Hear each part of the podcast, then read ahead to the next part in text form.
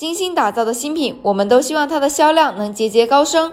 但新品期商品面临消费者基础不足的问题，还需要额外支持，才能帮助新品不断提升竞争力。不过，每个卖家的业务情况都不同，对于新品客单价低的卖家来说，难点可能在于 ACOS 卡控。而对于推广预算有限的卖家来说，难点则可能在于怎么快速实现新品冷启动。今天我们将围绕刚刚说的两个困扰很多卖家的问题，一起来看看解决路径吧。先来说第一个问题：低客单价产品 A COS 太高怎么办呢？一般来说，杂货、小配件这些低客单价商品，因为价格较低，所以消费者购买决策期相对较短，决策成本低，出单比较容易，也就是说转化率较高。在这种情况下，想要提升销售，主要是提升商品的曝光量和点击率。通过投放广告，就可以帮我们带来更多流量曝光，让商品进入消费者的决策清单。具体可以从几方面来入手，比如说，确保充足的预算，保证广告带来足够的曝光。除了开自动广告，可以开手动商品投放广告，投互补商品，